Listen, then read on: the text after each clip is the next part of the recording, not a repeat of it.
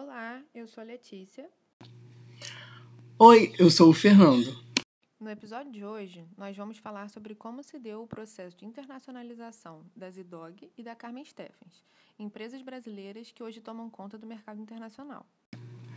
Se você, assim como nós, adora esse assunto, fique com a gente até o final que eu tenho certeza que vai te inspirar a alavancar a sua empresa.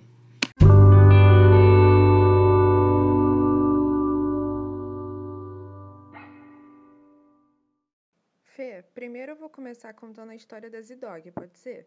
Como ela foi criada, como surgiu a ideia de internacionalização, fica aí que eu te conto.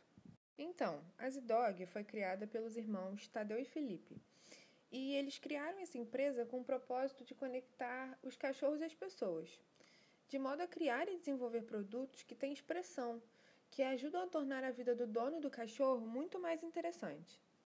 Eles perceberam que esse era um mercado pouco explorado. E com isso a empresa rapidamente se destacou, trazendo o conceito fast fashion para o mundo animal, coisa que só era vista no Paris Fashion Week, né? E aí, em seis meses, os cariocas montaram um plano de negócios captaram verba por meio de crowdfunding e foram à China descobrir como fabricar seus produtos. Após bastante insistência e persuasão junto aos fornecedores chineses, eles conseguiram, com sucesso, convencê-los a fabricar seus produtos.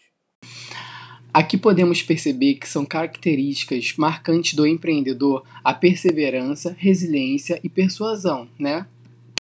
Exatamente, Fê. Então, eles passaram cerca de um ano entrando em contato com diversos investidores e fundos até conseguir investimento da empresa DXA Investments e assim fundaram a Zidog. Mas e aí, Letícia, como a Zidog se internacionalizou? Então, os idealizadores fizeram um estudo sobre as condições e características do mercado nos Estados Unidos, analisaram os riscos e fizeram os estudos de marketing para mapear a demanda dos consumidores.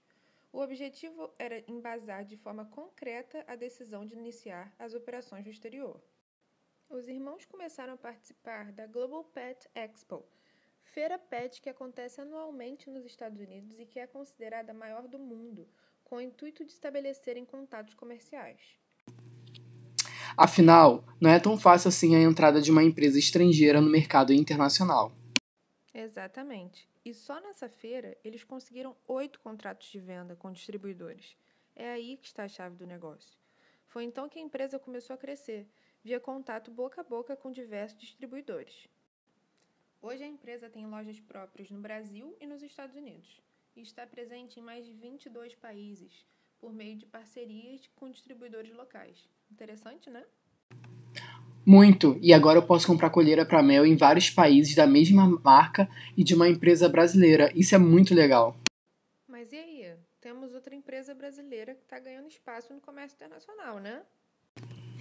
Tem sim, Let. A Carmen Stephens é uma empresa brasileira com sede em Franca, interior de São Paulo, fundada por Mário Espanha. Possui 560 lojas distribuídas por 19 países. A grife tem esse nome em homenagem à mãe do Mário Espanha. Você tinha noção da força dessa marca brasileira fora do Brasil? Não fazia ideia, Fê. Me conta mais sobre essa empresa. Claro, vamos lá. No Brasil, a Carmen Stephens possui 75 lojas e é conhecida pelos calçados de design criativo e exclusivo. Botas, sandálias e escarpães bordados com paetês e miçangas fazem parte da linha de sapatos fabricados. O público que compra os calçados normalmente pertence às classes A e B. No exterior, a empresa vai abrir três franquias na Arábia Saudita até meados do próximo ano. A entrada no, na região faz parte de um plano maior de expansão internacional, que inclui a abertura de 350 lojas no exterior até 2020. A Carmen Stephens produz calçados e bolsas femininas arrojadas voltadas para o público de maior poder aquisitivo. A fábrica brasileira já possui cinco lojas franqueadas no exterior, em Portugal, México, Estados Unidos, Porto Rico e Paraguai. A meta, de acordo com o diretor da empresa, é ter 20 unidades fora do país já no próximo ano. A primeira loja da Carmen Stephens dentro do projeto será inaugurada já em outubro, na capital da Arábia Saudita. A segunda e a terceira ficarão para os próximos meses, em lugares diferentes. O diretor da fábrica de Franca afirma que depois da Arábia Saudita, o Kuwait e Bahrein podem ser os próximos pontos de instalação na região.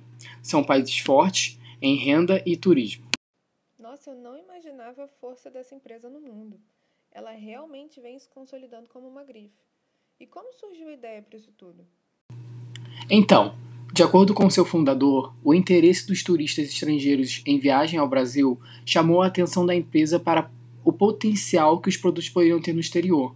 Os turistas entravam na loja e ficavam loucos, e tudo isso gerou um processo de internacionalização e procura de mercado consumidor no exterior, já que eles vinham, entravam nas lojas e ficavam encantados com as peças da Carmen Stephens.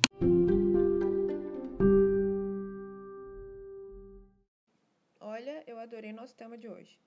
É muito enriquecedor e inspirador ver como empresas brasileiras conseguiram ganhar espaço no comércio internacional e prosperar.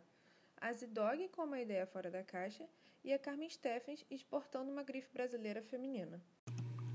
Espero que você, assim como nós, tenha despertado o interesse pelo assunto. Se você gostou do nosso podcast, fique ligado nas nossas redes sociais pois estamos fazendo uma série com episódios toda sexta-feira, às 15 horas, sobre temas de negócios e corporações internacionais. E o tema da próxima semana é Cultura e Empresas. O que uma empresa precisa saber antes de entrar em um determinado país. Qualquer dúvida ou sugestão, nosso contato é negócios.internacionais.podcast.com. Até a próxima sexta. Obrigado.